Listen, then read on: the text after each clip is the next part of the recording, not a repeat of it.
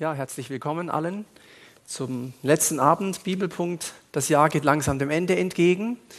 In wenigen Tagen ist Weihnachten, dann kommt knapp eine Woche später ähm, Silvester, Neujahr und dann ist schon 2017. Aber heute nochmal ähm, der letzte Abend, unmittelbar vor, vor Weihnachten zu diesem Thema. Ähm, was sagt eigentlich die Bibel zu, zu Weihnachten? Das wäre ja auch mal ganz interessant, das rauszufinden. Und darum soll es heute Abend gehen. Und da lade ich alle ein, mit dabei zu sein. Nochmal ein Überblick. Das war, war ja erst eigentlich September gewesen. Ähm, hm, nicht mehr so viel. Gucken, ob das klappt. Also war ja erst September gewesen. Dann Bestattungsarten, Päpste, Organspende, Ehescheidung, Homosexualität Teil 2 und jetzt äh, schon Weihnachten. So schnell ging es also. Ähm, zu Ende mit, diesem, mit dieser Bibelpunktstaffel, jetzt heute letzter Abend, ähm, zum Thema Weihnachten. Das sind die Punkte, über die ich was sagen möchte. Einmal die Geburtsgeschichten Jesu aus den äh, Evangelien. Ich werde sie auch vorlesen. Ähm, habe sie mal nicht dabei, das ist einfach zu viel Text, aber ich möchte sie mal vorlesen aus der äh, neuen Genfer Übersetzung. Es gibt genau zwei Geburtsgeschichten im Neuen Testament, in den Evangelien. Dann die Frage, wieso jetzt eigentlich der 25. Dezember als Datum festgesetzt wurde für Weihnachten. Das war ja am Anfang ja gar nicht der Fall. Das hat sich dann so entwickelt im Laufe der Kirchengeschichte. Da gibt es ganz verschiedene Theorien. Manche kennt ihr vielleicht, andere nicht. Da möchte ich ein bisschen was zu sagen. Ich finde das recht interessant, ähm, es einfach mal zu hören. Dann ein paar Gefahren der Weihnachtszeit und äh, ein paar Chancen der Weihnachtszeit. Das ist so das, um was es gehen soll. Und äh, wie man heute gesehen hat, es wird auch im nächsten Jahr so sein, wir werden jetzt immer pünktlich beginnen. Also um 19 Uhr beginnt die Musik und wer zu spät kommt, den werden wir dann sehen eben. Also ich nicht, ich habe die Augen geschlossen oder hören. Aber wir haben das einfach gemerkt, wir warten nicht mehr, wir fangen einfach pünktlich an. So, wir laden jeden ein, pünktlich da zu sein, wenn es einfach geht. Und wenn jemand später kommt, ist, ist nicht schlimm, dann schleich dich einfach rein. Und ähm, die drei Jungs hier vorne der ersten Reihe, schön, dass auch ihr da seid. Jetzt nichts mehr reden, ähm, einfach hören. Und ähm, genau. Gut, also wir starten ähm, mit Gebet. Wir können sitzen bleiben. Ich möchte noch ein Gebet sprechen und dir danken, Herr Jesus, für die Möglichkeit, auch in diesem Jahr so viele Bibelpunktabende durchführen zu können.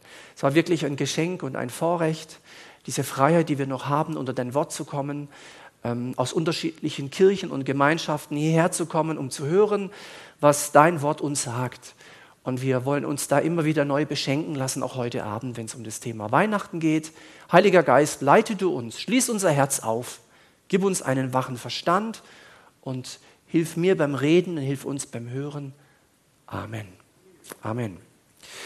Gut, also die Geburtsgeschichten. Ich ähm, möchte sie mal lesen. Es gibt ja zwei und ich fange an mit dem Matthäusevangelium, äh, Matthäus 2, ab Vers 1, die ersten 23 Verse. Ich lese nicht zu langsam, äh, aber auch nicht zu schnell. Äh, ich hoffe, dass das Tempo einigermaßen geht, dass man das hören kann. Also neue Genfer Übersetzung, Matthäus 2, ab Vers 1. Jesus wurde zu der Zeit des Königs Herodes in Bethlehem, einer Stadt in Judäa, geboren. Bald darauf kamen Sterndeuter aus einem Land im Osten nach Jerusalem. Wo ist der König der Juden, der kürzlich geboren wurde? fragten sie. Wir haben seinen Stern aufgehen sehen und sind gekommen, um ihm Ehre zu erweisen. Als König Herodes das hörte, erschrak er und mit ihm ganz Jerusalem. Er rief alle führenden Priester und alle Schriftgelehrten des jüdischen Volkes zusammen und erkundigte sich bei ihnen, wo der Messias geboren werden sollte. In Bethlehem in Judäa antworteten sie, denn so ist es in der Schrift durch den Propheten vorausgesagt. Und du, Bethlehem im Lande Juda, du bist keineswegs die unbedeutendste unter den Städten Judas, denn aus dir wird ein Fürst hervorgehen, der mein Volk Israel führen wird, wie ein Hirte seine Herde. Da rief Herodes die Sterndeuter heimlich zu sich und ließ sich von ihnen den genauen Zeitpunkt angeben, an dem der Stern zum ersten Mal erschienen war. Daraufhin schickte er sie nach Bethlehem.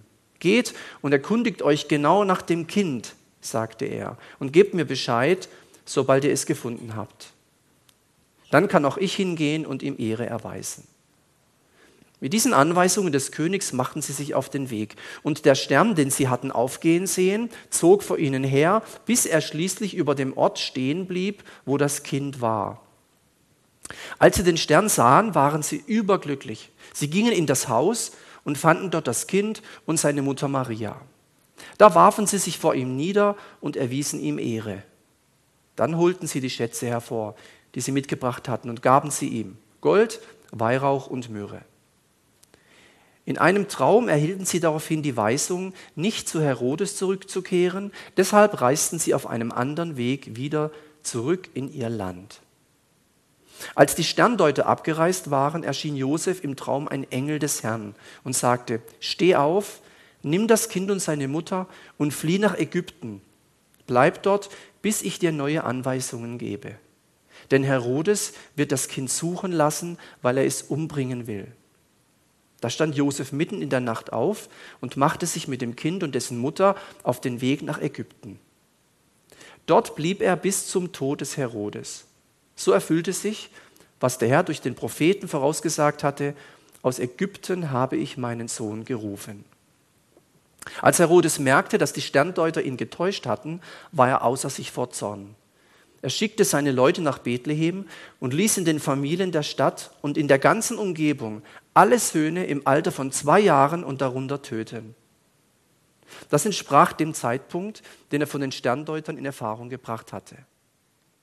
Damals erfüllte sich, was durch den Propheten Jeremia vorausgesagt worden war. Ein Geschrei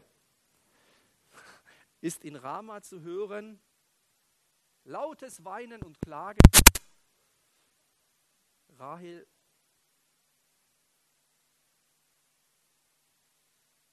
Rahel. Rahel? Ja.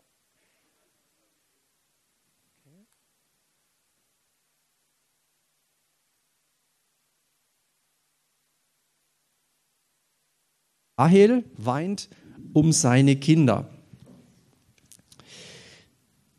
und will sich nicht trösten lassen, denn sie sind nicht mehr da. Als Herodes gestorben war, hatte Josef in Ägypten einen Traum. Darin erschien ihm ein Engel des Herrn und sagte, steh auf, nimm das Kind und seine Mutter und geh wieder nach Israel. Denn die, die dem Kind nach dem Leben trachteten, sind tot. Da stand Josef auf und kehrte mit dem Kind und dessen Mutter nach Israel zurück. Doch er fürchtete sich davor, nach Judäa zu ziehen, weil er hörte, dass dort als Nachfolger von Herodes dessen Sohn Archelaus regierte. Auf eine Weisung hin, die er im Traum erhielt, ging er in das Gebiet von Galiläa. Dort ließ er sich in der Stadt Nazareth nieder. Auf diese Weise erfüllte sich, was durch den Propheten vorausgesagt worden war, er sollte Nazarener genannt werden. Wir haben bei uns in der Gemeinde in den letzten Sonntagen unter anderem etwas gehört, dass die Evangelisten unterschiedliche Schwerpunkte hatten.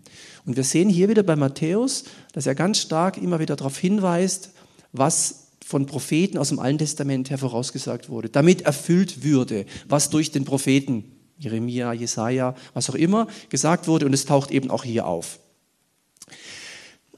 Menschen, die das ein bisschen erforscht haben, haben gesagt, der Matthäus, der beschreibt es so, wie wenn Jesus der neue Mose wäre der bei seiner Geburt schon die Geschichte Israels er oder durchlebt, nämlich die Flucht nach Ägypten und auch die Befreiung, also auch wieder das Wegkommen von Ägypten. So hat es jemand formuliert. Und wenn wir Matthäus 1 lesen, das machen wir heute nicht, dann stellen wir eben fest, dass Jesus hm, dass Jesus sich in die Geschlechterfolge Israels mit einreiht. So beginnt ja das Matthäusevangelium mit so einem Geschlechtsregister, wo ganz am Ende dann Jesus äh, quasi erscheint. Soweit erstmal ähm, diese Gedanken. Dann Matthäus schreibt für Christen, die zuvor Juden waren, das habe ich ja schon öfters auch ähm, jetzt in verschiedenen hier Vorträgen oder auch Predigen und so weiter erwähnt, ganz stark jüdischen Einschlag. Und wie wir das wissen und wie hier auch deutlich wird, die Juden erkennen ihn nicht, äh, aber nicht jüdische Gelehrte, Sterndeuter, Magier, äh, Könige waren es nicht, äh, Sterndeuter, Astronomen, die, die, so die, die, die Sterne so ein bisschen erkundeten, die haben erkannt, dass, so wird es hier formuliert, dass eigentlich der ganze Himmel von ihm spricht. Da gibt es auch Lieder, die das so beschreiben. Ähm, die Himmel erzählen. So, Ehre Gottes und so. Genau. König Herodes wollte ihn umbringen. Ähm, das finden wir ja auch bei Mose, deswegen dieses Wort Parallelismus, also das haben wir schon mal gehabt. Der sollte nämlich auch umgebracht werden. Und dann kam er doch in so ein kleines Schifflein und so, wenn wir die Geschichte kennen. Ähm, und wurde dann zum großen Befreier Israels. Also das sind mal so einige Parallelen. Das nur so als Randinformation. Nun zum äh, Matthäus, äh, zu Lukas, der eben auch die bekanntere Weihnachtsgeschichte uns äh, übermittelt, der ja relativ chronologisch gearbeitet hat. Äh, und ich lese aus Lukas 2 ähm, ab Vers 1. Da heißt es, Luther würde jetzt sagen, es begab sich aber zu der Zeit. Das ein Gebot. Aber hier in dieser Übersetzung steht es ein bisschen anders. In jener Zeit erließ Kaiser Augustus den Befehl an alle Bewohner seines Weltreiches, sich in Steuerlisten eintragen zu lassen. Es war das erste Mal, dass solch eine Erhebung durchgeführt wurde. Damals war Quirinius Gouverneur von Syrien. So ging jeder in die Stadt, aus der er stammte, um sich dort eintragen zu lassen. Auch Josef machte sich auf den Weg. Er gehörte zum Haus und zur Nachkommenschaft Davids und begab sich deshalb von seinem Wohnort Nazareth in Galiläa hinauf nach Bethlehem in Judäa, der Stadt Davids, um sich dort zusammen mit Maria, seiner Verlobten, eintragen zu lassen. Maria war schwanger. Während sie nun in Bethlehem waren, kam für Maria die Zeit der Entbindung. Sie brachte ihr erstes Kind, einen Sohn, zur Welt, wickelte ihn in Windeln und legte ihn in eine Futterkrippe, denn sie hatten keinen Platz in der Unterkunft bekommen. In der Umgebung von Bethlehem waren Hirten, die mit ihren Herden draußen auf dem Feld lebten. Und als sie in jener Nacht bei ihren Tieren Wache hielten, stand auf einmal ein Engel des Herrn vor ihnen und die Herrlichkeit des Herrn umgab sie mit ihrem Glanz. Sie erschraken sehr, aber der Engel sagte zu ihnen, ihr braucht euch nicht zu fürchten, ich bringe euch eine gute Nachricht, über die im ganzen Volk große Freude herrschen wird. Heute ist nämlich euch in der Stadt Davids ein Retter geboren. Es ist der Messias, der Herr. An folgendem Zeichen werdet ihr das Kind erkennen. Es ist in Windeln gewickelt und liegt in einer Futterkrippe. Mit einem Mal waren bei dem Engel große Scharen des himmlischen Heeres. Sie priesen Gott und riefen, Ehre und Herrlichkeit Gott in der Höhe und Frieden auf der Erde für die Menschen, auf denen sein Wohlgefallen ruht. Daraufhin kehrten die Engel in den Himmel zurück. Da sagten die Hirten zueinander, kommt, wir gehen nach Bethlehem, wir wollen sehen, was dort geschehen ist und was der Herr uns verkündigen ließ. Sie machten sich auf den Weg, so schnell sie konnten, und fanden Maria und Josef und bei ihnen das Kind, das in der Futterkrippe lag. Nachdem sie es gesehen hatten, erzählten sie überall, was ihnen über dieses Kind gesagt worden war. Und alle, mit denen die Hirten sprachen, staunten über das, was ihnen da berichtet wurde. Maria aber prägte sich alle diese Dinge ein und dachte immer wieder darüber nach. Die Hirten kehrten zu ihrer Herde zurück, sie rühmten und priesen Gott für alles, was sie gehört und gesehen hatten. Es war alles genauso gewesen, wie der Engel es ihnen gesagt hatte. Diese zweite Geschichte, die haben wir immer bei mir zu Hause. Meine Eltern, als ich Kind war, äh, hat mein Vater die aus einer ganz alten, von meiner Oma, so einer ganz dicken, mit Großdruck und mit so altdeutscher Schrift, mit so einer Bibel vorgelesen, ja, Lutherdeutsch. Und irgendwann, auch als Kind, konnte ich das auswendig. Habe es nicht gelernt, aber weil es so eine besondere Situation war, so immer ein Heiligabend und dann saß man da so, wir haben Lieder gesungen und mit der Flöte, Blockflöte und so, wie das halt so ist als Kind und dann, und dann, und dann liest der Vater so das vor, es begab sich aber zu der Zeit und so. Die Geschichte aus Lukas ist eher, äh, also mir zumindest, äh, mehr geläufig gewesen wie die aus Matthäus, aber die war natürlich dann irgendwann auch bekannt. Gut, jetzt also zu Lukas. Der Engel verkündigt der 13-jährigen Maria, dass Gott ihr einen Sohn äh, schenken wird, geschenkt wird, ja, dass ihr ein Sohn geschenkt wird. So ein junges Mädchen war damals üblich, 13, wahrscheinlich höchstens 14. Ähm, und ähm, irgendwie gerade heute ist Technik nicht so gut drauf. Äh, ich glaube, hier ist die Batterie auch leer, sehe ich gerade. Sie ist bereit, Gott in sich, Gott in sich aufzunehmen. Jesus war ja Gott. Also kam ja von Gott. Dreieinigkeit so. Aber er wurde Mensch. Ja, sie ist bereit, Gott in sich aufzunehmen und lobt Gott im Magnifikat. Also wenn jemand katholisch ist, dann weiß er, was das bedeutet oder war. Ja. Äh, in Jesus wird dann der Sohn Gottes geboren. Also Gott wird Mensch, Gott wird im Fleisch kommt er als Mensch auf die Erde. Wir hörten auch letzten Sonntag hier was drüber in der Predigt. Ganz besonders. Jesus ganz Gott und ganz Mensch gewesen. Dann, okay, hier kommen gleich zwei. Lukas schreibt an Christen, die zuvor keine Juden waren und diese Geschichte Israels eben nicht kannten. Und darum bringt Lukas sehr, sehr selten diese Hinweise, was damals schon gesagt wurde, was durch den Propheten, weil seine Zuhörer, die Adressaten, an die er schrieb, äh, kannten das Alte Testament so nicht. Und deswegen taucht es bei Lukas wenig auf. Ja? Das ist ganz interessant, wenn man das auch mal unter dem Aspekt sieht oder auch liest. Gott teilt sich durch unbedeutende Menschen mit, Hirten, Hirten gehörten zur unteren Schicht. Es gab übrigens vier Schichten damals. Ähm, und seine Menschwerdung geschieht auch mehr im Abseits. Von dieser Futterkrippe wird da geschrieben. Das ist eigentlich nicht so der Platz, war auch damals nicht der übliche Ort für Neugeborenes, muss man wissen. Ja. So, also, so beschreibt es also äh, Lukas hier in, dieser, in diesem Abschnitt. Die Armen, eben Hirten und die Alten, das könnte man jetzt weiterlesen, nämlich Simon und Hannah, äh, die erkennen ihn zuerst.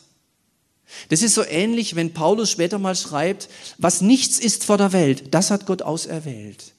Und, und er benutzt das Unscheinbare, das Ärmliche, das Einfache, um etwas Großes draus zu machen. Ja?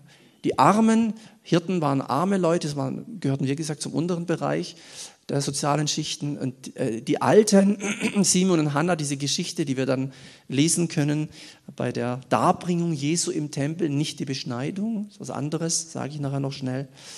Ähm, das finden wir hier. Ich habe dann noch mal einen Überblick gemacht, was so Unterschiede sind von, man kann es jetzt nicht sehen, von diesen Geburtsgeschichten bei Matthäus und bei Lukas. Ähm, Kommen wahrscheinlich gleich wieder beide. Ja. Also einmal haben wir die Sterndeuter und einmal haben wir die Hirten. Das war natürlich was völlig Unvergleichliches. Ja. Also Sterndeuter, das waren übrigens auch nicht drei, das ja, ist auch so eine Legende. Sie hießen auch nicht Kaspar, Melchior und Balthasar. Das sind alles so Ideen, die man so hat. Finden wir in der Bibel nichts drüber. Ochs und Esel habe ich auch nicht erwähnt. Ja, war auch nicht so. Aber gut, das sind halt so nette Beigaben. Und bei Lukas waren es die Hirten. Wir haben hier den Stern als deutlichen Boten, obwohl auch da Engeln auftauchen. Wir stellen fest, dass zum Beispiel Josef scheinbar jemand war, der, der irgendwie so die Anweisungen Gottes problemlos verstand. Und wenn ein Engel kam, ja klar, dann machen wir das so, wie der sagte, wie wenn das normal war. Das ist erstaunlich. Ja. Und hier war dann schon mehr äh, die Engel, die überall auftaucht, ob es bei der Maria war, ob es bei den Hirten war, dann die Heerscharen. Also da war, da war wirklich, da ist viel gegangen, äh, was Engel ähm, anbelangt. Wir finden links bei Matthäus interessanterweise ein Haus vor, möglicherweise in Nazareth. Warum sage ich gleich? Und rechts bei Lukas finden wir ja, also die Krippe vor in Bethlehem. Ähm, Futterkrippe, Windeln gewickelt oder so. Davon finden wir auf der anderen Seite hier nichts, äh, weil hoher Wahrscheinlichkeit, man muss ja wissen, also die, äh, der Reiseweg der, der Standdeuter war ja nicht zwei Tage oder so oder 200 Kilometer. Das war eine Riesenstrecke. Manche sprechen von 900 Kilometern und es war nicht Auto, Zug, Flugzeug, sondern Kamele, Karawanmäßig. Deswegen waren es auch nicht drei, das war so ein ganzer Zug, wo da eben sich aufgemacht hat. Und äh, das erklärt, wie lange die unterwegs waren. Also die können ja nicht äh, das Zeichen sehen und in dem Moment beamen sie sich zur Geburt, sondern die haben ja lang gebraucht, monatelang, wahrscheinlich neun Monate, zehn Monate, lange Reise, bis sie da waren. Und deswegen verstehen wir auch, warum Herodes später nicht die Neugeborenen umbringen lässt weil das war gar nicht neugeboren zu dem Zeitpunkt, sondern schon älter, die ein- bis zweijährigen, würde ja gar keinen Sinn machen sonst. Ja, das sind so ein paar Hinweise und eben das Wort vom Haus, da steht ja nichts mit, mit was anderem. Aber rechts natürlich dann wirklich das Baby, das Frischgeborene und darum trafen die sich auch nicht. Das ist zwar, was wir kennen aus den ganzen schönen Krippenspielen, dann am Schluss sind alle versammelt. Ja, Jesus, Josef, Maria, die, die Hirten, die Engel, ähm, also ich bin aufgewachsen in der Gemeinde, ich habe schon alles gespielt. Ich glaube, das Jesuskind habe ich noch nicht gespielt, aber sonst immer jedes Sonntag, also jedes Jahr in der Sonntagsschule dann, Weihnachtsfeier und so, hat man halt irgendwas gespielt. Das ist auch schön, aber wahrscheinlich war es historisch nicht so. Dann gab es Geschenke für die Flucht und Rückkehr, dann nach Nazareth. Da, da, da, Nazareth war der Ort, in dem Jesus gewohnt hat, aufgewachsen ist. Ähm, und wir finden rechts einen Hinweis, was wir bei Matthäus auch nicht finden, nämlich das mit der Beschneidung am achten Tag, wie das Alte Testament ja jüdisch vorschrieb. Und die Darstellung im Tempel 41 Tage nach der Geburt hatte auch was mit der Reinheit der Mutter dann zu tun und solche Sachen wird im Alten Testament ziemlich deutlich beschrieben. Also wir finden da ein paar interessante Unterschiede. Das einfach nur so mal als Hinweis. Jetzt wird's, finde ich, noch interessanter, nämlich, was ist denn jetzt eigentlich mit dem 25. Dezember? Da gibt's ganz viele, wahrscheinlich jetzt kommen wieder, mhm. Oh ja, kommt gleich alles. Also gut, kann ich es noch wegmachen? Ja. Also es gibt sehr viele Theorien und Legenden äh, äh, darum. Ähm, äh, ganz spannende Sachen, merkwürdige Dinge. Und es gibt Leute, die sich wirklich nur damit beschäftigen, das herauszufinden. So Forscher, ja, die alle Literatur, die außerbiblischen Quellen, die theologischen Abhandlungen darüber untersuchen und möglichst viel rausfinden. Und manche Dinge sind sicher. Andere Dinge sind nicht sicher. Sicher ist, dass Quirinius, Lukas, ja, der Landpfleger in Syrien war, äh, von sechs bis sieben nach Christus Statthalter, also diesen Dienst machte. So, also wenn, das ist gesichert, das ist so, ja. Ähm, und deswegen ist natürlich klar, äh, Jesus ist nicht im Jahre Null geboren, obwohl man das ja eigentlich denken müsste. Ja, wir haben 2016 nach Christus, also müsste doch im Jahre Null äh, Jesus geboren sein. Aber das äh, kann nicht sein. Ähm, oder auch äh, der Herodes, das sind Sachen, die man einfach weiß. Der ist bereits vier vor Christus gestorben. Jetzt, und da merkt man jetzt, oh, ja, wie jetzt? Äh, und, und, das ist, und da, das ist nämlich, wo, wo schon berichtet wird, dass äh, Lukas erzählt ja auch äh, die Geschichte von der Schwangerschaft Elisabeths der Johannes der Täufer war doch im Bauch der Elisabeth. Elisabeth und Zacharias, die Geschichte, gell? wo er stumm war und so, Engel im, Engel im Tempel erschienen und so. Und dann treffen die sich, die waren ja verwandt. Jetzt trifft sich also Elisabeth schwanger mit Maria, oder? Schwanger und dann hops da das Kind so. Die waren relativ ähnlich alt. Ja, und da wird eben von Herodes beschrieben und deswegen ähm, kann man das Jahr im Grunde, äh, das Jahr kann man eigentlich gar nicht das Ja kann man eben, hm, das ja kann man eben nicht ganz sicher sagen. Ja. Jetzt stell dir mal vor, du lädst jemanden zum Geburtstag ein oder gehst auf eine Geburtstagsfeier und jetzt weiß der gar nicht, wann er geboren ist. Hm. Also im Ausweis müsste eigentlich stehen. Ja. Also bei mir steht immer das Gleiche drin. Also das bleibt auch so, nehme ich mal an. Ja, und bei dir auch. Aber dieses Geburtsjahr Jesu ist nicht bekannt und ist auch nicht so wichtig. Und interessant ist gleich, gleich vorneweg, die ersten Christen in den ersten zwei bis drei Jahrhunderten hatten überhaupt nichts, die hat es gar nicht interessiert, wenn Jesus geboren wurde. Überhaupt nicht. Da gab es kein Weihnachtsfest, das war kein Thema. Was die immer hatten, war den Tod Jesu vor Augen. Ja, die Kreuzigung, die Auferstehung, das war wichtig. Am ersten Tag der Woche, am Auferstehungstag, haben sich die Christen immer getroffen, nicht mehr am, am siebten Tag, am Sabbat, ja, am ersten Tag der Woche. Ja, da haben sie sich getroffen. Das ist ja heute, haben wir auch kürzlich im Hauskreis diskutiert, wann beginnt eigentlich unsere Woche? Wir sagen ja, am Montag fängt sie an, oder? Ja, aber eigentlich damals war der Sonntag. Ja? Für die Christen begann die Woche mit dem Sonntag. Die Woche beginnt mit dem Gottesdienst. So. Und nicht, sie endet dann mal mit dem Gottesdienst. Sie beginnt damit, das ist der Start. Ja, machen, wir eigentlich auch ein Stück weit so. Wir beten dann für die kommende Woche und stellen uns unter den Segen Gottes für die Woche. So. Also Geburtsjahr ist, weiß man nicht sicher. Man kann natürlich in etwa so grob und so, ist ähnlich wie beim, beim Todesjahr Jesu, das ist auch nicht ganz gesichert, aber in etwa kann man es so grob sagen. Für die ersten Christen war das gar nicht wichtig, wann Jesus geboren wurde. Für sie war wichtig nicht wann, sondern dass er gestorben war für die Schuld und Sünde der Menschen und der Weg wieder frei war zu Gott. Das war wichtig. Jetzt noch ein paar Informationen dazu. Sicher ist, also Jesus wurde definitiv nicht im Dezember des Jahres Null geboren. Das ist klar, weil man im Winter weder eine Volkszählung ansetzen würde, das wird niemand machen. Und auch, äh, weil da keine Schafe draußen sind. Das ist auch klar. Also wahrscheinlich eher im Herbst oder so. Das ist ja auch nicht schlimm. Äh, wir freuen uns ja immer auf weiße Weihnacht. Das darf man ja auch sich freuen. Aber historisch äh, war das also nicht so. Äh, mit hoher Wahrscheinlichkeit war das irgendwie vielleicht September oder so, Herbst oder irgendwas. Ähm, also das ist einfach historisch gesichert. Dann, es gibt keine, und das ist interessant, ich habe vorhin gelesen, es war die erste Volkszählung, oder? Hat es noch nie gegeben. Jetzt ist interessant, dass es gibt keine außerbiblischen Quellen, äh, dass überhaupt eine Volkszählung stattgefunden hat. Und manche vermuten, ich gehöre jetzt nicht dazu, aber manche gehen so weit, die sagen, Lukas hat die erfunden, um Jesus nicht in dieser Stadt Nazareth, wo, wo er als Familie gelebt hat, hinzuplatzieren, sondern seine Geburt nach Bethlehem. Der muss irgendwie nach Bethlehem kommen, zur Stadt Davids. Das hat ja was mit diesen ganzen Messias-Geschichten zu tun und so. Ähm, also so weit würde ich nicht gehen. Ich würde sagen, selbst wenn es außerbiblisch nicht bezeugt wird, ja, dann das heißt nicht, dass es es nicht gegeben hat. Also damit habe ich jetzt kein Problem, aber ich habe auch kein Problem äh, zu sagen, äh, es war nicht im Dezember, äh, es war auch nicht im Jahre Null, sondern es war irgendwann anders. Jetzt gucken wir mal, wir wollen ja wissen, ja, wie kam es denn zum 25.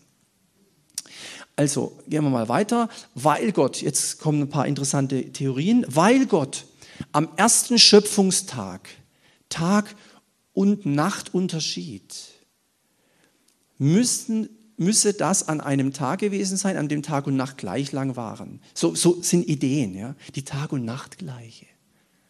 25. März, Tag und Nacht gleiche. Da ist der Tag genauso lang wie die Nacht. So haben Leute das formuliert. Und weil Jesus ja Licht der Welt genannt wird oder Sonne der Gerechtigkeit und so weiter, ähm, ist, äh, die Sonne ist ja, also als Gott sprach, es werde Licht, oder? Am Anfang, ganz am Anfang, es werde Licht. Und dann hat er das so getrennt, aber da hat er noch keine Sonne geschaffen. Ist ja auch irgendwie komisch. Verrückt, ja. Wir waren ja nicht dabei. Ja? Von, von der Schöpfungsgeschichte her ist es am dritten Tag gewesen. Jetzt haben die Leute gedacht, also gut, dann müsste es ja drei Tage nach dem 25., also der 28. März, müsste dann der Geburtstag Jesus sein. Haben, die, haben manche gedacht. Ja? 28. März, Geburtstag Jesu. Kommt jetzt auch keiner drauf. Ja? Wir wollen ja 25. Dezember rauskriegen. Ja? Aber so gibt es halt Theorien. Dann. Oh, oh, oh, oh. Ja, okay. Also andere vermuten, dass der 25. Dezember von der Kirche als Geburtstag Christi gewählt wurde, weil an diesem Tag traditionell heidnische Sonnenwendfeiern stattgefunden haben oder hätten. Hm, Gibt es auch Leute, die das behaupten. Die sehen dann einen ganz stark heidnischen Ursprung dahinter. Im vierten Jahrhundert als das Weihnachtsfest erfunden wurde. Vorher gab es das nicht. Die ersten Generationen, die ersten Jahrhunderte der Christenheit kannte kein Weihnachten. Es gibt sogar ähm, Hinweise, dass die sich gewehrt haben. Die haben nämlich gesagt, wenn wir anfangen, die Geburt Jesu zu feiern, rückt der Tod Jesu in den Hintergrund. Und persönlich würde ich sagen, in unserer Gesellschaft ist es auch so. Also Weihnachten ist ja schon noch mal hier, ne? Ostern schon, aber Weihnachten, ah, das ist ja schon. Weißt du, bei Weihnachten wird mehr geschmückt, oder nicht? Weihnachten ist so von der Bevölkerung her schon noch ein wichtigeres Fest wie Ostern. Und Pfingsten ist ja völlig unrelevant. Ja. Da hat ja, kann ja keiner mehr was damit anfangen. Eigentlich schade. Ja, Im vierten Jahrhundert, als das Weihnachtsfest erfunden wurde, hatte sich das Christentum auf den Weg zur Staatsreligion gemacht. Deshalb habe es versucht, die oft nur oberflächlich christianisierten Massen dort abzuholen, wo sie standen, zum Beispiel bei ihren Kulten. Also die haben dann irgendwie einen Sonnengott und so und haben die gesagt, pass auf, lass mal den Sonnengott, wir haben einen anderen Gott. Jesus ist auch Licht der Welt, ist auch Sonne der Gerechtigkeit. Tauschst du einfach aus. Nimmst einfach Jesus, der Tag kann bleiben, 25. Dezember bleibt, aber jetzt nimmst du einfach Jesus dafür. Das sind eben auch Leute, die sagen, das könnte auch eine Möglichkeit sein, warum es zum 25. Dezember kam. Dann eine weitere Möglichkeit,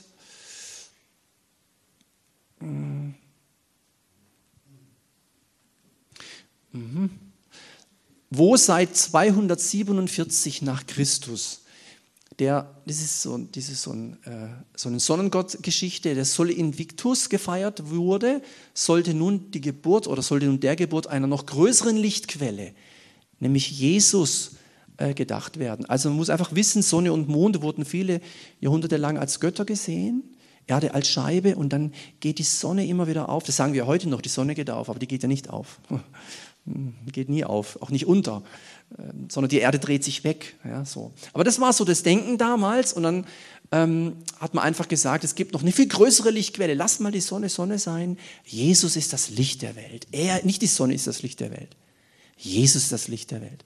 So hat man das einfach so auf Jesus hin dann gedeutet. Das Weihnachtsfest wäre, so verstanden, dann einige quasi ein umgedeuteter Sonnenkult. So haben es manche vermutet.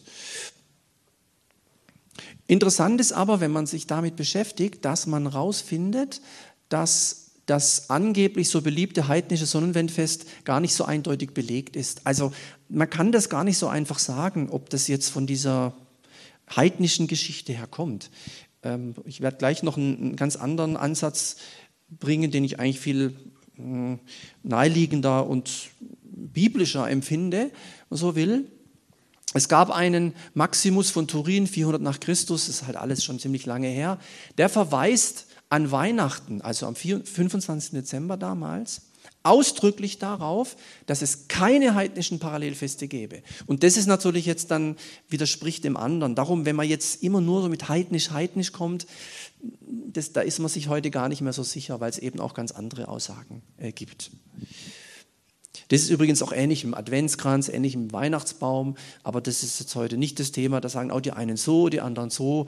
Es gibt da ganz verschiedene ähm, Theorien dazu. Nochmal die Frage, wieso der 25. Dezember? Augustinus, Kirchenvater, thematisiert der 25. Dezember die Offenbarung Christi an die Juden, repräsentiert durch die Hirten in Bethlehem. Der 6. Januar, was ist denn da? Steht es da, oder? Drei König, heilige drei König, oder? Ist ja immer doch so. Auch jetzt wieder am 6. Januar. Das wiederum ähm, ist die Offenbarung an die Heiden. Das eine hat mit den Hirten zu tun, Engel, und das andere, also die eine Geschichte Lukas und das andere ist Matthäus, äh, diese Botschaft dieser dieser äh, drei Könige, in Anf es waren ja nicht drei, aber so hat sich halt in der Geschichte entwickelt.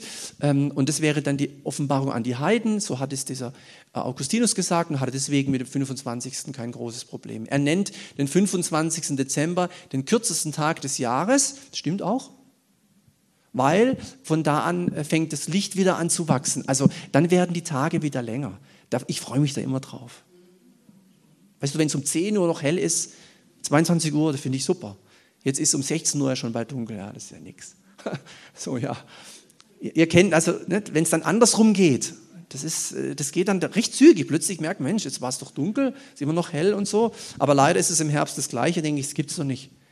Jetzt haben wir 18 Uhr, stockdunkel, kürzlich waren wir noch im Schwimmbad, was ist denn da los? Ja, so. Also, das ist das, was Augustinus gesagt hat. Es sei der Geburtstag des Tages, also des Tages, nicht der Sonne. Er sagt, Sonne ist gar nicht relevant, sondern einfach der Tag. Und er, er lehnt sich da ein bisschen an biblische ähm, Aussagen, Tag des Herrn. Wenn er kommt, wenn er erscheint, wenn er da ist und hat so deswegen gar kein Problem gehabt mit dem äh, 25. Ähm, Dezember. Dann noch ein paar Hinweise. Es sind Dutzende spätantiker Schriften und Texte ausgewertet worden, Dutzende, also Leute, die sich damit beschäftigt haben, um schlussendlich zu dem Befund zu kommen, dass es tatsächlich wenig Anhaltspunkte gibt, Weihnachten sei die christliche Version einer antiken heidnischen Sonnenwendfeier. Es gibt zwar Hinweise, aber das ist nicht, nicht eindeutig. Und, und weißt du, wenn was nicht eindeutig ist, dann kann ich es auch nicht so verkündigen. Ja, und ich habe auch so Büchlein und Heftchen, ja, ist alles heidnisch und so. Und manches könnte sein, aber es ist eben nicht gesichert. Und wenn es nicht gesichert ist, dann müssen wir sagen, es ist nicht gesichert. Also es ist nicht gesichert. So. Dann, ja, wieso jetzt der 25. Dezember? Im 4. Jahrhundert nach Christus haben die Pilgerströme, jetzt kommen die Erklärungen, die ich ganz gut finde. Im 4. Jahrhundert nach Christus hat das Christentum angefangen, wir haben ja da, da entstand ja auch ganz stark dann die römische Kirche. Und das ist ja bis heute noch so, dass sie eine Kirche ist, die auch Pilgerreisen kennt, Wallfahrtsorte kennt. Wir kennen das auch aus dem Islam, ja? wo man einfach hinreist, wo man irgendwo hingeht, an einen Ort, wo, wo was ganz Besonderes war. Ja? Und im vierten Jahrhundert hat sich schon eine, eine, eine Pilgerbewegung ähm, entwickelt, die immer wieder nach Bethlehem kommen wollte, weil dort ist doch, in Bethlehem ist, ist der äh, Jesus von Nazareth geboren. Und Gregor von Nyssa warnte bereits, das finde ich toll, was der sagt, körperliche Anwesenheit garantiere keine Geistesgegenwart. Also damit will er sagen, du, wenn du dann dahin gehst, das wäre wie wenn man heute sagt, ich war im Heiligen Land. Oh. Ja. Ich bin im Jordan geschwommen. Oh. Oder ich habe mich dort taufen lassen. Ja, dann ist alles klar. Ja, nee, eben nicht. Ist falsch.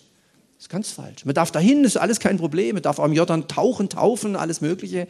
Äh, aber Vorsicht, es gibt auch ein christliches magisches Denken. Das ist ein magisches Denken. Zu glauben, ja, und dann, weißt du, dann stand ich dann, so, und dann war ich im Garten Gethsemane und da, da, da ging es mir wie Jesus, du. Sag ich, echt, wie Jesus ging es dir? Glaube ich aber nicht. Ja, und dann habe ich so den Hügel gesehen und so. Das ist natürlich schon beeindruckend, das verstehe ich auch. Aber er hat recht, schon im vierten Jahrhundert. Bloß weil ich körperlich irgendwo bin und, und ja, auf den Spuren, ja, und dann war ich, da ist mal Paulus gestanden, wo ich jetzt stehe. Ja, und? Du bist deswegen kein Paulus. Das wäre ja super, wenn es so ginge. So christliche Pilgerfahrten und da ist eine Erweckung schnell hin und so den Segen mitnehmen hierher. Die Kirchengeschichte zeigt, dass das nicht funktioniert. Man kann etwas lernen, man kann auch was mitnehmen, aber man kann nicht so magisch denken. Äh, das, das, finden wir ja auch im Sport, die Stars. Weißt? Ich habe ihn angefasst, ich habe ihm die Hand gegeben, die wasche ich nie wieder. Ja, so. Jesus möchte das nicht. Petrus und so Paulus, als er das mal erlebt hat, dachten die Leute, sie wären Götter, sagt er, hör auf, hör auf, wir sind ganz normale Menschen. Ganz normale Menschen. Wir leben mit Gott, ja, aber wir sind keine Götter. Es ist nur einer Gott. Das ist ein netter Satz. Körperliche Anwesenheit garantiert noch keine Geistesgegenwart. Gilt auch für Kirchen und Gottesdienste. Bloß weil du da sitzt oder irgendwo anders am Sonntag sitzt, heißt es noch lange nicht, dass du was mitnimmst. Du nimmst dann was mit, wenn dein Herz offen ist. Wenn du Gott begegnen willst. Das kann aber auch sein zu Hause, im Auto, auf der Arbeit, äh, bei der Gartenarbeit oder beim Haus, bei der Hausaufgaben. Man kann überall Gott erleben. So diese frommen Heilsorte, äh, wir müssen dahin pilgern. Wenn da was geschieht, ist es meistens der Glaube dran. Der Glaube dran. Ob da wirklich, äh, das weiß man ja auch aus anderen biblischen Zusammenhängen, ähm, Übernatürlichkeit, ähm, auch, auch das Ganze, ob es der Geist Gottes ist oder dämonische Mächte, äh, manifestieren sich entweder in Menschen oder in Tieren, in belebter Materie, aber niemals in Gegenständen. Und darum brauchst du nicht irgendwo hingehen, wo die Gebeine des Petrus, äh, der Finger des irgendwas oder, versteht, versteht ihr? Wie nennt man das? Reliquien. Ja, das ist zwar interessant und dann stellt sich raus, dort gibt es die Beine des Petrus, dort auch, dort auch. Denkt man, hm, war der ein Mehrfüßler? Nein. Was ist denn da los? Ja, das ist nicht der Weg, ist nicht der Weg. Ist interessant, aber ist nicht der Weg. Da wachsen wir nicht im Glauben. Man kennt den Ort seiner Geburt, man hat dort eine Kirche und dann haben die gesagt, ja Mensch, sollte man da nicht auch ein Fest seiner Geburt feiern? So waren dann die Gedanken in diesem vierten Jahrhundert. Ja, wir wissen, wo er geboren ist in Bethlehem. Und äh, wir wissen in etwa, was sich da entwickelt hat. Und, und äh, wir haben jetzt gläubige Menschen, dann, dann, dann, dann, dann schaffen wir jetzt einfach einen Geburtstag. So. Das ist anders wie heute. Heute muss das Kind wirklich geboren sein, gibt es eine Geburtsurkunde und dann feiert man Geburtstag. Aber damals war das anders. Und so hat es angefangen, hat sich das entwickelt und ähm, Hm. Hm.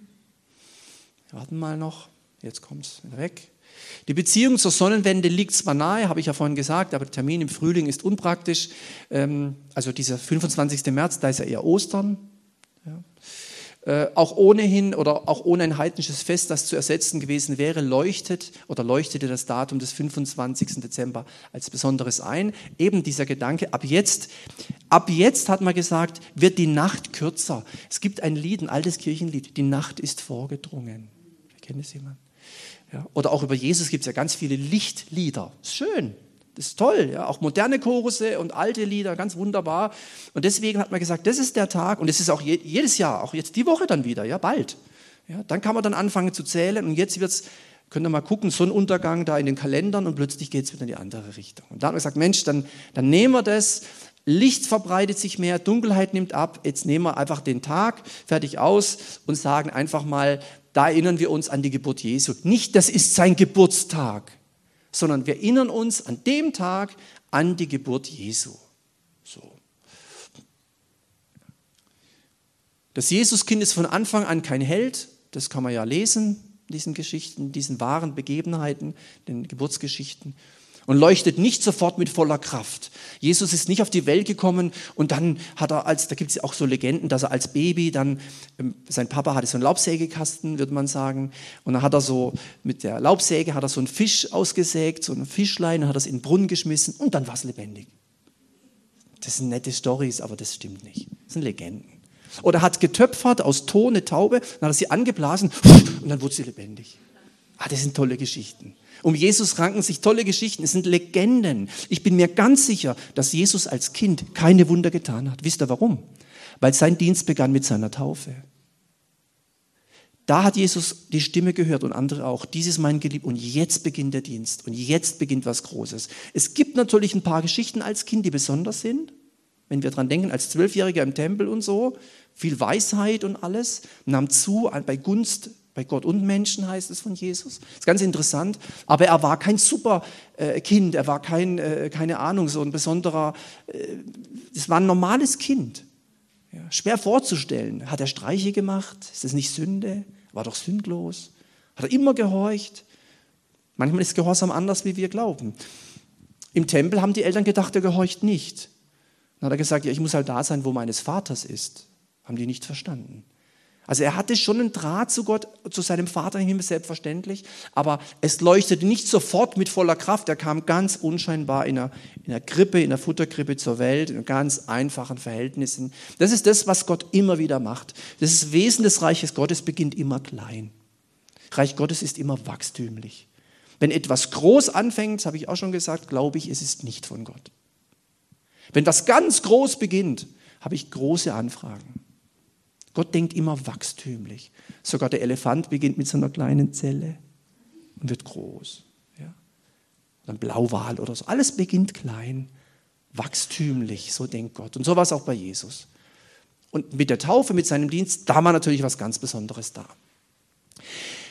Es wird am 25. Dezember gefeiert, nicht weil das Ende des Winters etwas Triumphales und Jesus ein Lichtgott wäre, sondern weil es draußen kalt, und die Hoffnung etwas Schwaches, Kleines und weil Christus ein Kind ist. Also das war was ganz Einfaches, die Sache mit der Geburt Jesu. Ich weiß auch manchmal nicht so richtig, wie Jesus das so empfindet, wenn er dann so das so sieht, was heute so abgeht an Weihnachten, ob er sich freut und sagt, Mensch, toll, überall höre ich da die Weihnachtslieder. Wenn jemand bei McDonald's gehen ja Christen nicht hin, aber wenn jemand bei McDonald's in diesen Tagen hingeht, beim sogenannten McDrive, kannst du nachher mal testen, wenn du möchtest, wenn du mir es nicht glaubst, dann kommt die Stimme, kommt, äh, Ihre Bestellung bitte, Hintergrund Weihnachtsmusik. Aus dem, da, da hörst keine Stimme, hörst erstmal fünf Minuten oder ja, 30 Sekunden Weihnachtsmusik so, und lasset uns anbeten. Ihre Bestellung bitte? So. Ich weiß nicht, wie Jesus darüber denkt. Ob er sagt, super, ich bin überall drin, oder ob er sagt, ich bin gar nirgends drin. Es ist nur der Schein. Der Schein trügt. Ja. Hm. Also, das ist was ganz Einfaches, wo Jesus begonnen hat. Und äh, wir haben natürlich nach gestern heute auch andere Erfahrungen mit Weihnachtsmärkten. Hm. Das ist ja auch verrückt, ja. Sich das überlegt. Da liefen auch so Klänge, bin ich mir sicher und plötzlich kommt ein Laster. Und alles ändert sich. Schon verrückt. Ja. Also man kann sich auf Weihnachten nichts einbilden oder wir sind da nicht besser, bloß weil wir da Weihnachten, Deutschen feiern Weihnachten. Das ist was ganz anderes gewesen, ganz unscheinbar. Jetzt noch zum Abschluss ein paar Gedanken, einfach Gefahren der Weihnachtszeit. Kann natürlich zu einer toten Tradition werden, tote Tradition. Es gibt auch eine lebendige Tradition. Es gibt eine tote Tradition. Man geht halt an Heiligabend in den Gottesdienst, sonst nicht, aber da geht man halt hin. Muss man schon machen irgendwie. Und dann Baum, Geschenke und so. Ja. Bibel muss man nicht lesen, Lieder muss man auch nicht singen. Ich bin einmal, da war ich schon Pastor in Schramberg, meine, die Kerstin hat gearbeitet, wir hatten noch keine Kinder. Da habe ich gedacht, ich gehe mal in die Kneipe, mal gucken, ob da was los ist an Heiligabend. War alles voll. Alles voll. Da habe ich die Leute gefragt, sag ich, äh, heute ist doch Heiligabend. Ja, wir haben Geschenke schon, jetzt wird hier. Sag ich, ach so, ah, ja. So, Heiligabend. Ja. Tradition kann also auch kann eine Gefahr sein. Dann Geschäftemacherei. Also das ist natürlich enorm, die Umsätze, wenn man in Zeitungen liest, ja, Einzelhandel und neue Rekorde und man wird echt, da wird wieder was umgesetzt, ja. Das ist ja auch nicht verkehrt, wenn man was kauft, ja. Konsum und so ankurbeln. Aber äh, es ist die Frage, ob das dann noch äh, Jesus ist. Ja. Man beschenkt andere anstatt das Geburtstagskind, das ist ungewöhnlich. Normalerweise kriegt ja das Geburtstagskind ein Geschenk, oder? Ja, normalerweise. Aber hier kriegen irgendwie also wir kriegen alle was. Ich frage mich dann immer, ja, was kriegt denn Jesus eigentlich? Deswegen, wenn du in der Kirche bist, irgendwo oder hier auch, egal wo, äh, dann gib doch auch was. Weihnachtsopfer, gib doch Geld oder gib doch irgendwas, wo man letztlich irgendwas fürs Reich Gottes damit macht. Äh, du hast ja genug Geschenke, kriegst wieder dieses Jahr viele, dann wird wieder umgetauscht und so, ja, wie es halt so ist. Ist alles gut und recht, aber bitte nicht das Geburtstagskind vergessen. Das ist wichtig. Geburtstagskind ist Jesus. So. Natürlich Essen, Essen, Essen. Es gibt Leute, die nehmen massiv zu in den nächsten Tagen. Freunde, Freunde. Ja, da freut sich die Waage, ja. Die kriegt man dann auch geschenkt dazu, je nachdem. Äh, darf man ja auch machen, ja. Dann legt man halt gleich mal vier, fünf Kilo zu in den nächsten zwei Wochen. Kann man natürlich machen, äh, aber muss man nicht. Man kann ja auch essen ohne, äh, muss ja nicht gleich ja, ausarten. Aber das ist schon, was wir häufig feststellen. Essen, essen, essen. Das ist dann Weihnachten, ja. Und in manchen Ländern muss da bestimmten Braten geben, sonst ist Weihnachten versaut. Ja? Geht nicht. Und Jesus wird vergessen. Ja? Ich habe mal vor Jahren äh, habe ich mal ein Lied äh, so geschrieben. Da ist folgende Passage drin. Ich singe es nicht, nur den Text. Der lautet so: Wie wär's mal ohne Weihnachtsbaum? Was meinst du, die Menschen, die würden schauen, wenn Christen wieder Christus nur noch hätten? Äh, also das muss man nicht machen, aber mal die Überlegung, wenn man das alles wegnehmen würde und nur noch Jesus bleibt übrig, wäre das eigentlich noch schöne Weihnachten. Da gab es Leute, die gesagt haben, du versaust mir die Weihnachten. Da bleibt ja nur noch Jesus übrig. Sag ich ja eben. Um was geht's dir denn? Jesus, Zentrum. Das ist eine Gefahr, die es einfach gibt. Das, lass uns da drauf aufpassen. Aber jetzt auch noch ähm, Chancen der Weihnachtszeit.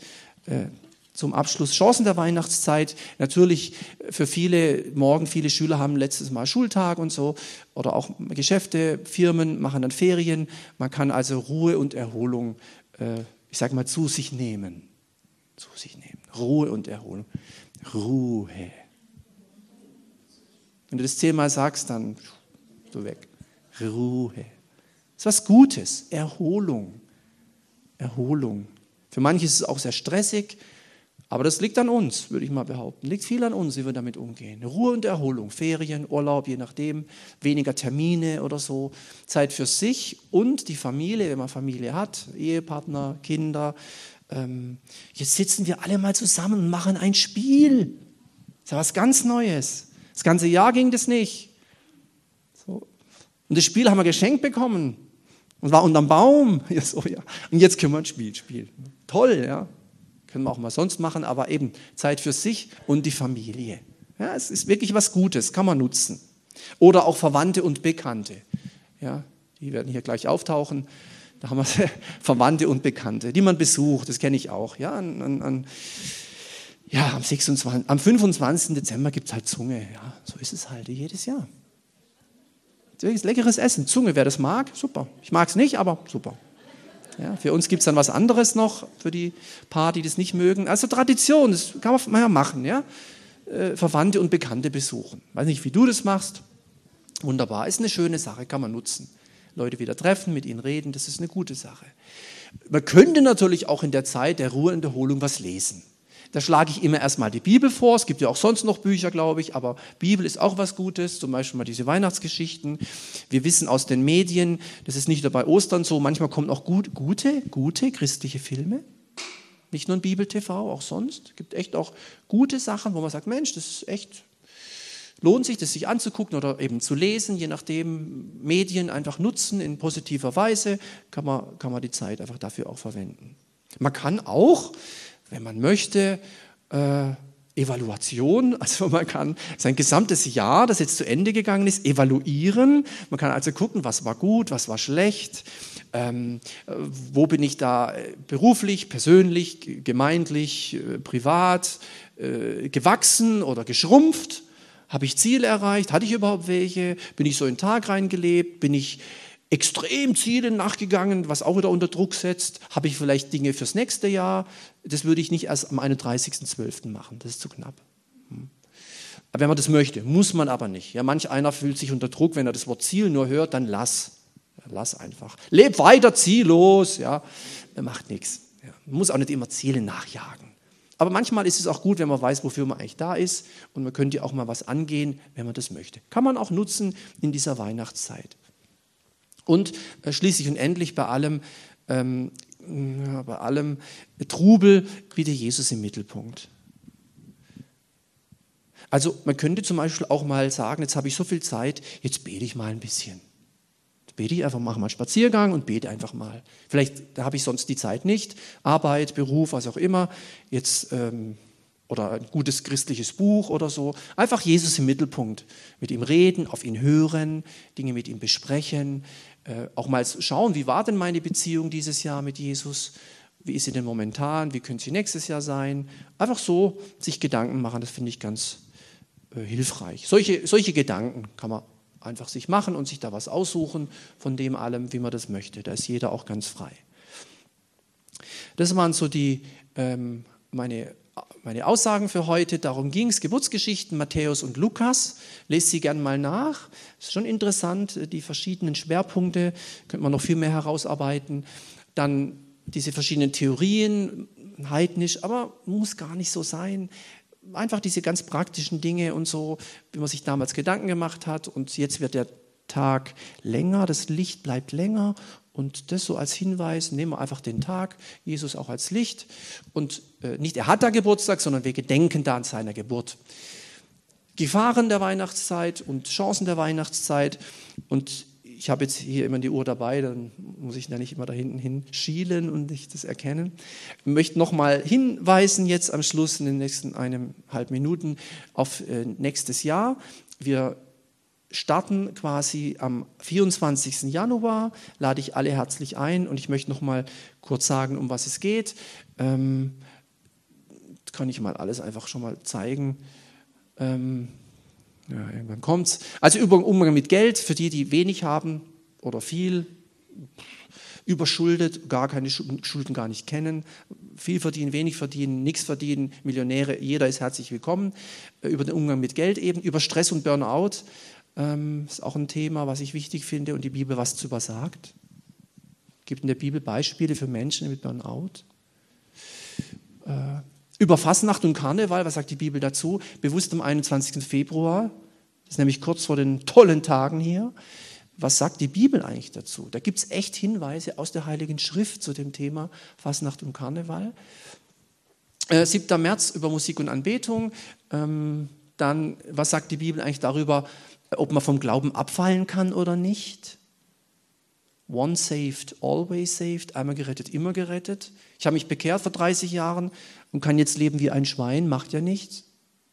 Habe mich damals bekehrt. Und nichts und niemand äh, kann uns aus seiner Hand rauben. Also, das ist die eine Theorie, die anderen sagen, ein kleiner Fehler und du bist raus. Ja, gleich abgefallen. Wie sieht denn das die Bibel jetzt? Dann Internet, soziale Medien. Ist auch was, was uns immer mehr beschäftigen wird. Auch ein bisschen da Offenbarung und so. Das sprechende Bild. Gibt es ja auch so ein paar Sachen der Offenbarung. Äh, Facebook, oder was heißt denn das eigentlich?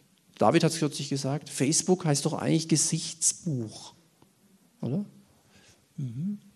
Mal gucken, ob wir in der Bibel was drüber finden. Dann über die unsichtbare Welt, da möchte ich gern zweimal zwei Abende zu machen. Und dann zu sexualethischen Fragen. Da geht es um sexualethische Fragen eben.